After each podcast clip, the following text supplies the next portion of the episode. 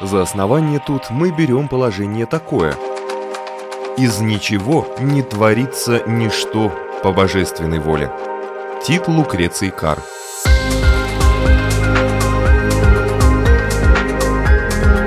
Дерзкие теории, смелые гипотезы, предположения, которые завтра могут стать аксиомами. Программа обо всем, что нас окружает. Природа вещей – на Латвийском радио 4.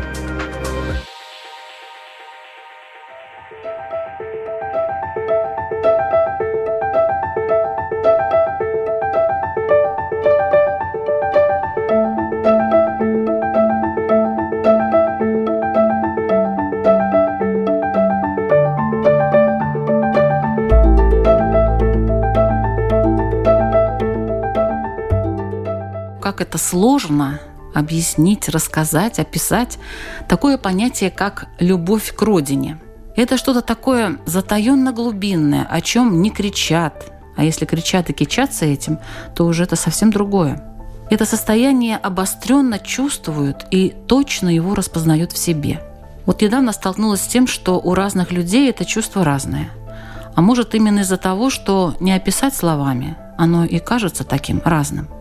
В любом случае, чтобы этот выпуск природы вещей не был слишком эмоциональным, давайте сегодня рассмотрим, как любовь к родине, как одно из главных понятий в жизни человека, может проявляться на примере жизни двух людей. Это не латыш и не русский, это поляки – Адам и Фадей. Они жили в сложные времена. 19 век, война Наполеона с Россией, декабристское восстание – были ли они своими среди чужих? Поляки, связавшие свою жизнь с Россией и так и не полюбившие ее, мечтавшие о свободе своей родины, но так и не увидевшие этой свободы. Любовь к родине. Что это значит? В разговоре участвует профессор Варшавского университета Петр Глушковский. Добрый день. Добрый день.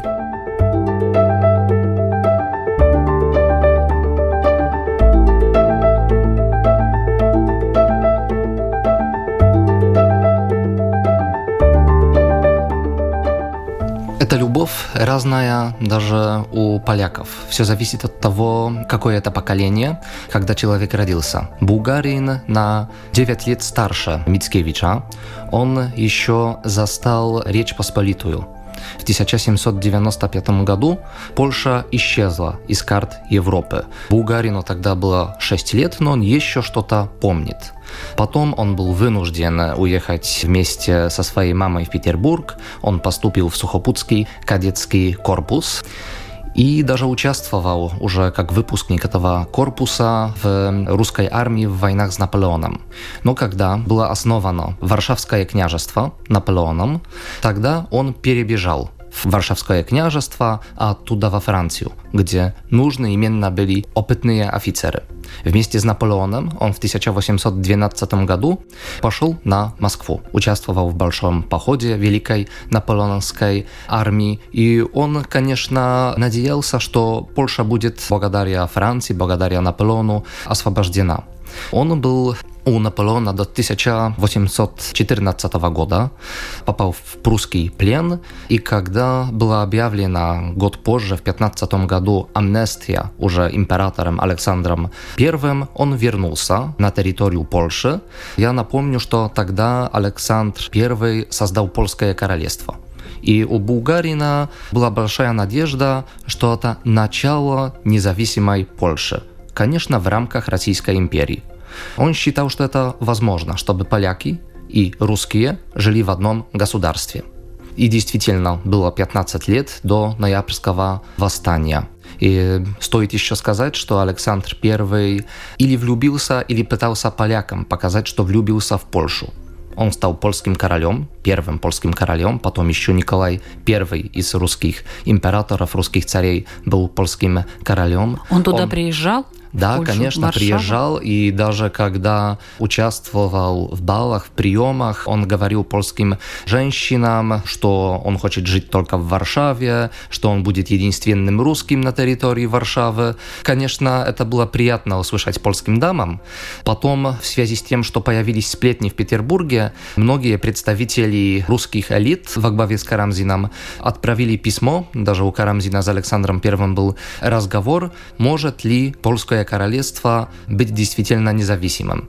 Это, конечно, не нравилось русской элите. Многие либералы говорили, что это просто несправедливость, что поляки были их врагами, а получили конституцию что Польша в польском королевстве намного более либерализма, чем в Петербурге или в Москве. Это очень не нравилось будущим декабристам. И даже Карамзин выпустил мнение русского гражданина о этой ситуации и сказал, что Александр может делать, что хочет в Варшаве, потому что это земли, которые были присоединены Александром, но если он захочет расширить территорию Польского королевства, губерний бывшего Великого Литовского княжества, которое было присоединено его бабушкой Екатериной II, тогда это уже будет государственная измена. На это мог себе позволить только Карамзин. Совсем другая ситуация была с Мицкевичем, потому что он уже не жил, ему не удалось жить в свободной Речи Посполитой. Он это только знал из истории, из рассказов ближайшей семьи, друзей, из литературы. Он не мог участвовать, ему было 12-13 лет в войне с Россией на стороне Наполеона. Он жил в Вильне, в Ковне, był studentem Wileńskiego Uniwersytetu, участвовал в польских литературных кружках в Вильне и в 1823 году, как он уже был выпускником Виленского университета, Новосильцев решил, что студенческие кружки, так называемый кружок филоматов, кружок филаретов, которые занимались практически только литературой, но, конечно, на польском языке, это тайные организации, которые угрожают Российской империи. Мицкевич же написал свое произведение, которое признано было именно бунтарским. Но это было попозже. Ранние стихи Мицкевича, они не были бунтарскими, так как и филоматы не были бунтарскими. Но с другой стороны, конечно, они мечтали о независимой Польше. Это было в рамках Российской империи или как-то по-другому. Сейчас историки литературы спорят. Для нас важный факт, что в 24 году Мицкевич был сослан в Российскую империю. В случае Булгарина это другая ситуация, это не ссылка. Он хорошо знает русский язык, я напоминаю, он был выпускником кадетского корпуса, и он приезжает в Санкт-Петербург, чтобы заниматься судебными делами своего дяди. Но заодно он решает пойти к Николаю Гречу, который в это время был издателем популярного журнала «Сын Отечества».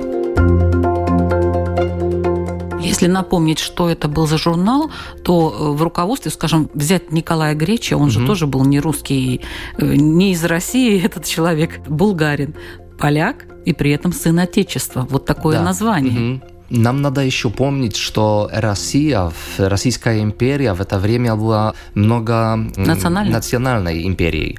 И, может, не все, но большинство ближайшего окружения Николая I – это люди, которые не русские по происхождению. Это и Бенкендорф, это и Дубельт. Даже если посмотрим на генералов, которые участвовали в Отечественной войне, там тоже были поляки, несмотря что большинство поляков боролось на стороне Наполеона. Но если поедем в Эрмитаж, мы можем увидеть картины девяти польских генералов. Но они чувствовали себя заодно поляками и подданными Русской империи. И примерно такое национальное чувство было и у Булгарина. С 1815 года он знает, что у Польши никаких шанс, чтобы победить Россию. Если это не удалось Наполеону, у которого была армия, которая теоретически... Победила мог... всю Европу да. практически. Угу.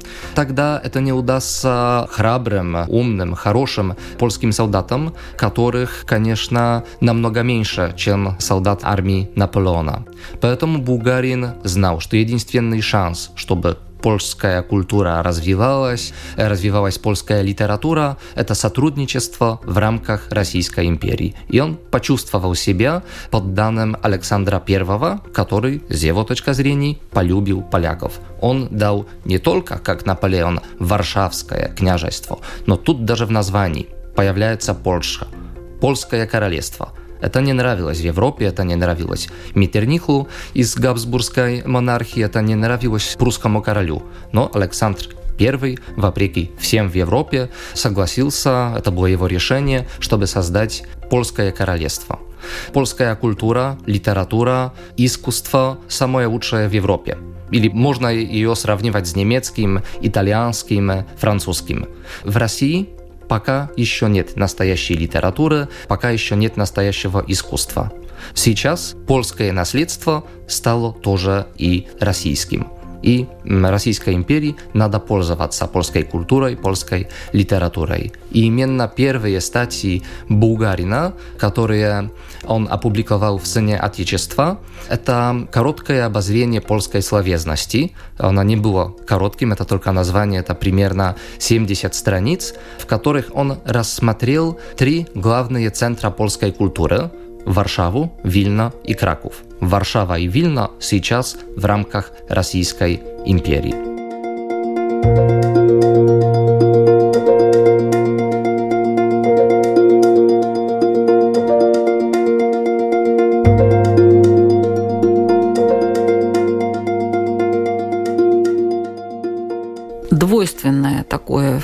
Впечатление, но я, насколько поняла, читая биографию Булгарина, что он был за монархию и стоял, как говорится, на этой позиции, независимо от того, что бы ни происходило, включая и восстание декабристов. Когда Булгарин начинает сотрудничать с Гречем, это 1819-20 год. Два года э, спустя он стал редактором и основателем журнала «Северный архив». Это был по крайней мере, по мнению известного польского историка идеи, историка русской литературы Анджея Валицкого, самый популярный журнал среди декабристов. Булгарин был хорошим другом многих русских будущих декабристов, в том числе и Рилеева. Он дружился тоже с Грибоедовым. Все считали, что это либерал. Но надо помнить, что в 1825 году Булгарин вместе с Николаем Гречем открывают «Северную пчелу». Это самая популярная газета, самая влиятельная в 20-е, 30-е, 40-е годы. В Санкт-Петербурге. В Санкт-Петербурге и не только, потому что газету Булгарина читали тоже провинциональные помещики. Эту газету выписывало 3-4 тысячи людей. Что там было? Какое там было содержание? Там практически можно было найти все. И по всей видимости, поэтому эта газета была настолько популярной. Там и литературные новости, Например, он объявлял, что Адам Мицкевич выпустил как раз это бунтарское произведение Конрад Валенрод. Там тоже были стихотворения Пушкина. Практически все известные поэты, писатели этого времени публиковались у Булгарина. Но там тоже были политические новости. Не у всех газет, журналов было право, чтобы выпускать политические новости. В связи с тем, что у Булгарина и у Греча были хорошие отношения с властью, это еще во время Александра I, у них было разрешение, чтобы публиковать именно информации, которые касаются политики.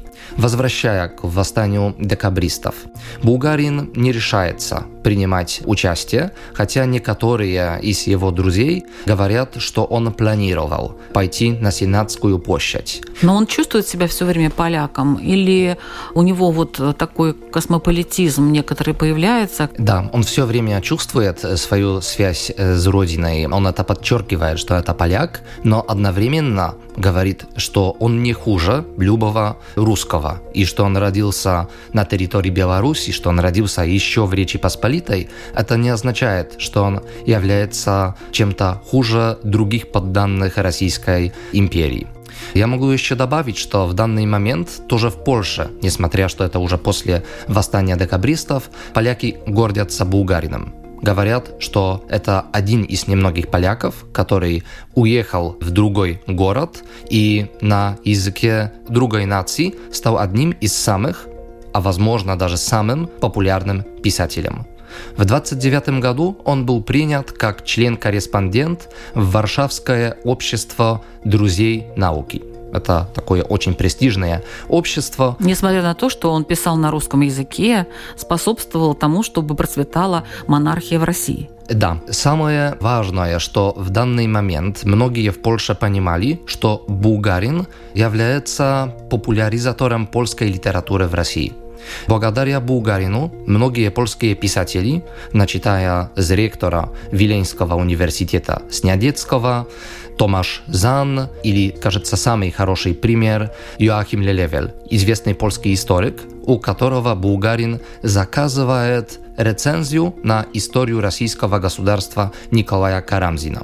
В связи Даже с тем, так, Карамзина, чтобы он покритиковал, да? Да, а в связи с тем, что Лелевель действительно был очень известным историком не только в Вильне, не только в Польше, а во всей Европе, эта критика была очень серьезной, несмотря что в первых словах Лелевель заявляет, что это очень хороший труд, но там много ошибок. И, во-первых, все, что связано с историей Польши, просто Лилевель знал польские источники, и ему намного легче было показать эти ошибки, чем, например, немецким или российским историкам. Кроме того, Лилевелю не нравилось Лелевель был очень либеральным человеком, он потом участвовал тоже в ноябрьском восстании, что это история не российского народа, а только российских царей. Там видно только власть, не видно общество. Булгарин Лелевела, напечатал это все? Большинство. После 25 года он уже не решается печатать рецензии в связи с тем, что знает, что во время Николая I, если он решится напечатать рецензию Лелевела, по всей видимости будут проблемы у Лелевела, у него. Возможно, даже будет закрытый журнал и газета.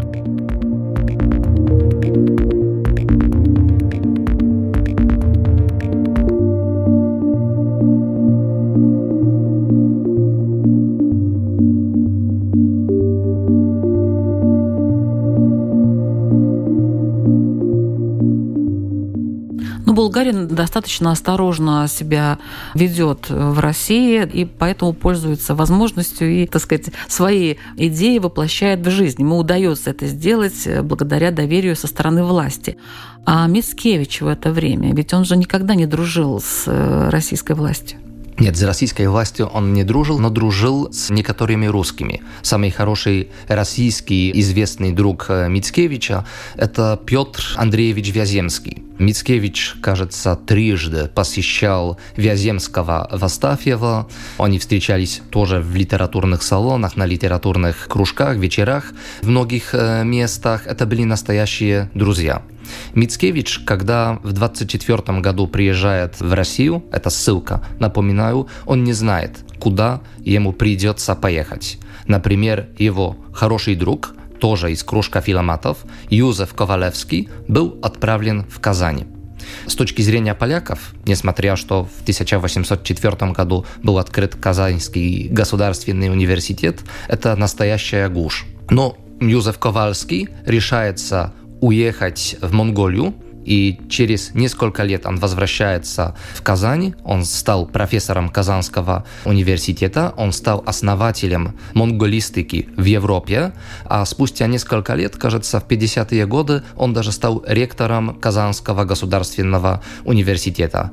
Мицкевич был отправлен на юг, в Одессу, но это не ссылка, которую мы знаем с второй половины XIX века. Это не Кандала, это не Сибирь.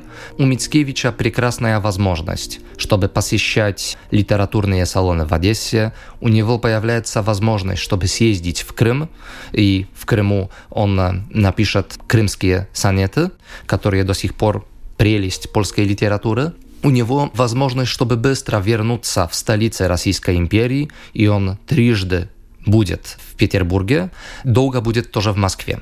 В 28 году у Мицкевича даже появляется идея издать на польском языке в России, в Москве, польский журнал.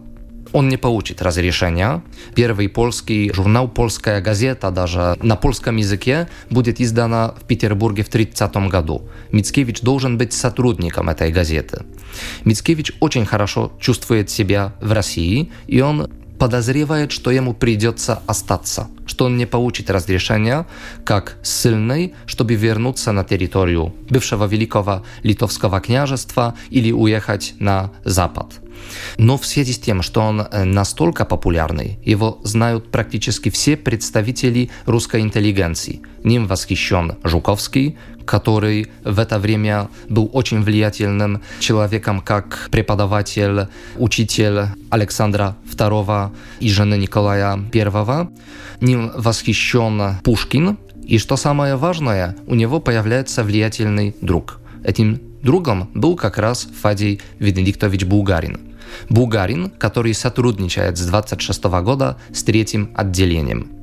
Третье отделение – это секретное отделение, которое занималось изучением нравов и мыслей жителей Российской империи. Да, даже в России я несколько раз слышал сравнение, что третье отделение – это что-то вроде ЧЕКИ или НКВД. Но когда в 26 году Бенкендорф создал третье отделение, тогда в этом третьем отделении работало 25 26 людей. Это очень маленькое учреждение, которое действительно следило за нравами, и то, что было главное с точки зрения Бенкендорфа, и то, что ему сказал Николай I, чтобы не допустить нового восстания декабристов. Булгарин отвечал за взгляды поляков в Санкт-Петербурге, вообще в Российской империи. Он тоже очень много записок выпустил насчет Лифляндии, потому что с 27 года он будет посещать Дербт, современные Тарту. Он даже купит имение. С 31 года он постоянно будет жить на территории Лифляндии. 26 год, 30 год. Это постоянное сотрудничество Булгарина с третьим отделением. Это было очень выгодно для Булгарина, потому что он первым знал, какие политические новости можно публиковать в «Северной пчеле». Но это мешало ему свободно что-то опубликовать такое вот в пользу своей родины, в пользу Польши? Или помогало? Это ему помогало. Как раз он способствовал изданию Конрада Валенрода, который был издан в 28 году в Санкт-Петербурге. Он говорил с цензором, он подсказывал Мицкевичу, как можно напечатать это в Санкт-Петербурге, что намного более вероятным будет, что Конрад Валенрод будет издан в Петербурге, чем, например, в Вильне, где цензоры очень жесткие, или в Варшаве. В Санкт-Петербурге это было возможным, чтобы издать, и только после нескольких месяцев, когда книга попала в Вильно, Новосильцев опять отправляет письма в Санкт-Петербург, что Мицкевич сильный, что он изменник и что он пытается разрушить Российскую империю своей поэмой. Булгарин, как сотрудник третьего отделения, отвечает от имени Бенкендорфа, что Мицкевич очень талантливый поэт, и что в Конраде Валенроде невозможно найти какие-то места, которые каким-то образом угрожают России. Три или четыре письма будут отправлены Новосильцевым, потом ответы третьего отделения, и, конечно, кроме Бенкендорфа и нескольких человек, никто не знал, что автором этих писем является Булгарин. Об этом знал Мицкевич, и это стоит подчеркнуть, потому что Мицкевич с этого момента очень часто начинает посещать Булгарина. Они встречаются очень часто на польских вечерах в Санкт-Петербурге.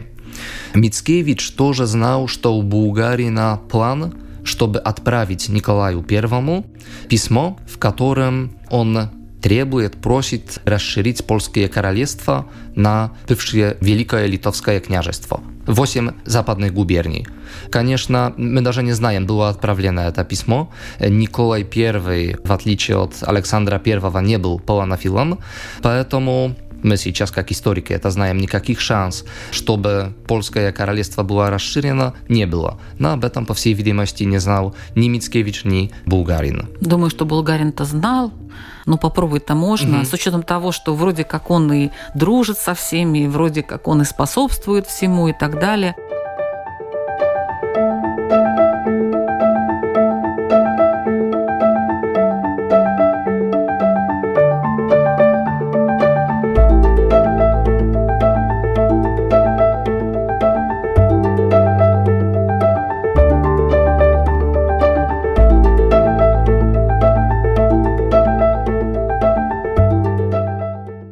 Есть два варианта. Мицкевич такой мятежный человек с яркой эмоциональной натурой, который никогда не пытался как-то приспособиться каким-то условиям. То, что его посылали, скажем, не в Сибирь, а в Одессу, ну, было такое время, когда посылали поближе, а не так далеко, хотя могли.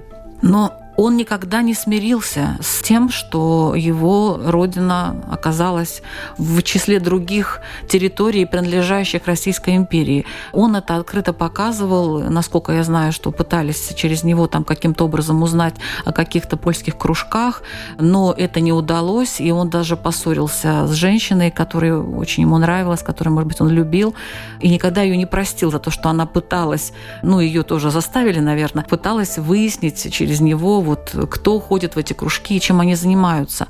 При этом Фадей Булгарин человек, который максимально старался приспособиться к тем условиям, которые есть, но и продвигать свои идеи, своих людей, людей из своей страны.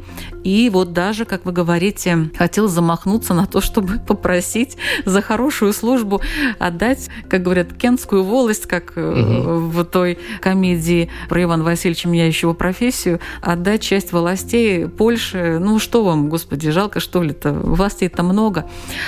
Но это был 19 век. Вот два варианта поведения людей которые любят свою родину, но родина пока не принадлежит им. А вот сейчас Польша, отдельная независимая страна. Вот что сейчас для культурного человека, для литературного человека, для писателей, может быть, людей культуры Польши, любовь к родине? Что это такое сейчас? Все есть, независимость есть. Кажется, вообще это можно оставить на задние планы и, так сказать, особо и не проявлять, потому что нет такой актуальности. Или все-таки она есть? Конечно, мы до сих пор много говорим о патриотизме. Для поляков литература романтизма, я имею в виду польскую интеллигенцию, до сих пор очень важна. Позиция Мицкевича похожая на позицию Пушкина в русской литературе. У нас нет такого определения, как «наше все», но в принципе Мицкевич наше все, потому что все поляки знают литературу, которую создавал Мицкевич, знают произведения, стихотворения, это уже начинается с начальной школы, и потом, особенно для студентов польской филологии, для историков, для всех представителей гуманитарных наук, они до конца жизни узнают, кто такой Мицкевич, как он боролся за польскую родину. Это тоже связано с тем, что у поляков 123 года не было независимой страны. Только в 1918 году, мы как раз в прошлом году праздновали столетие возвращения польской независимости, это было очень важное событие для Польши, и весь 19 век поляки мечтали о независимой Польше. Всегда появлялся вопрос, кто является настоящим патриотом? Это участник восстаний, а это не только ноябрьское восстание, самым длинным кровавым восстанием было восстание 63-64 года, так называемое январское восстание, когда министр войны Милутин был вынужден употребить 150, даже 200 тысяч солдат российской армии, которые вошли на территорию, на которых началось восстание. Или патриотом может быть тоже человек, который чувствует что восстание это прежде всего смерть его соотечественников, и лучше пытаться показать, что ты любишь Польшу, как человек, который сотрудничает с властью, и благодаря этому сотрудничеству получает какие-то пользы. Это было очень популярное явление на территории Австро-Венгрии. Особенно после того, как Габсбургская монархия стала Австро-Венгрией, поляки мечтали, что третий компонент этой монархии это будет Польша. И в каком-то смысле на территории Галиции так это выглядело. Поэтому это актуальный вопрос до сих пор. Польша считает себя очень гордой страной, которая гордится тем, что польская культура не хуже французской, немецкой, что у нас большие традиции, что наша государственность начинается с X века. Это для нас до сих пор очень важно. Сейчас очень популярное явление, о котором тоже можно услышать в СМИ, это историческая политика. Какие события показывать как самые важные, или такие, что поляки сотрудничают с Российской империей, или как раз обращать внимание на восстание. И что выбирают поляки? Сейчас э, в польских учебниках, на многих сайтах, польских исторических журналах прежде всего можно прочитать, как мы боролись за независимость, как мы участвовали в восстаниях. А такие лица, как Бугарин, они очень долго были представлены просто как ренегаты, как изменники. Большая проблема с людьми, которые после 1918 года вернулись на территорию Польши и были очень влиятельными политиками. А до Первой мировой войны они чувствовали себя тоже подданными Российской империи. Очень хороший пример – это известный польский политик, лингвист, ученый Ян Нечислав Бодуэнде Куртене, который даже был кандидатом в президенты Польши. Но до 918 года, еще в 19 веке, он жил в Российской империи, он преподавал в Дербте, он преподавал в Санкт-Петербурге, в Казани и даже создал Казанскую лингвистическую школу. Его, конечно, там знали не как Яна Нечислава, а как Ивана Александровича Бодуэна де Куртена. Несколько лет тому назад я участвовал в Казани в открытии доски Бодуэну де Куртена, и долго польские и российские дипломаты не могли согласиться, это польский или российский ученый. На доске сейчас польский и российский ученый. И вторая проблема, как перевести на татарский он Ян Нечислав или Иван Александрович. И только после долгих поисков в архивах удалось найти, что один раз на татарском языке он оставил свой подпись как Иван Александрович. Конечно, когда он жил в Российской империи со всеми представителями российского государства, со своими соседями, он говорил на российском, и его знали как Ивана Александровича. И это не означает, что он не был польским патриотом в это время.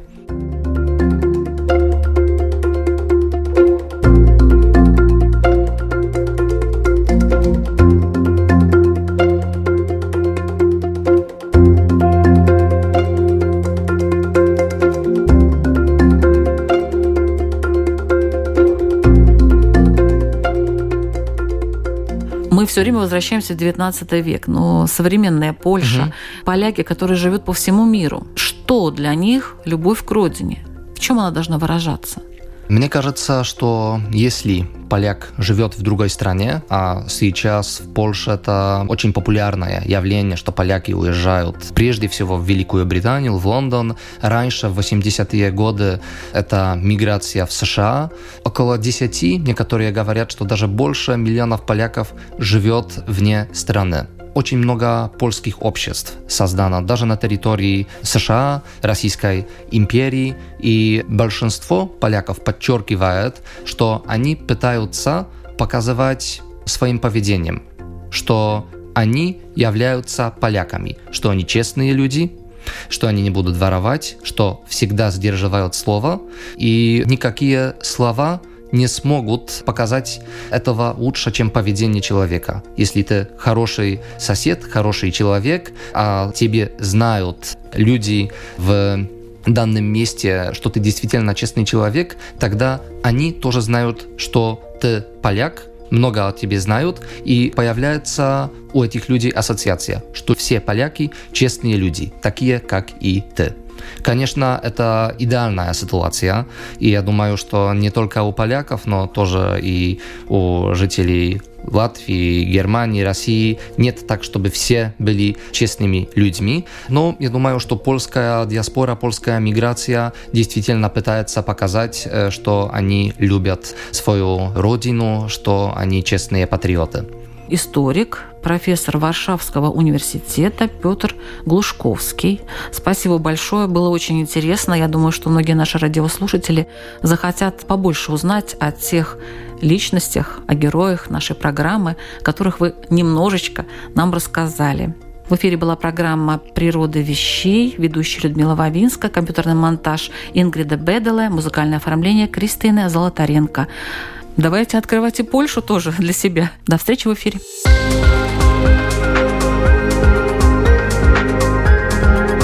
Программа обо всем, что нас окружает.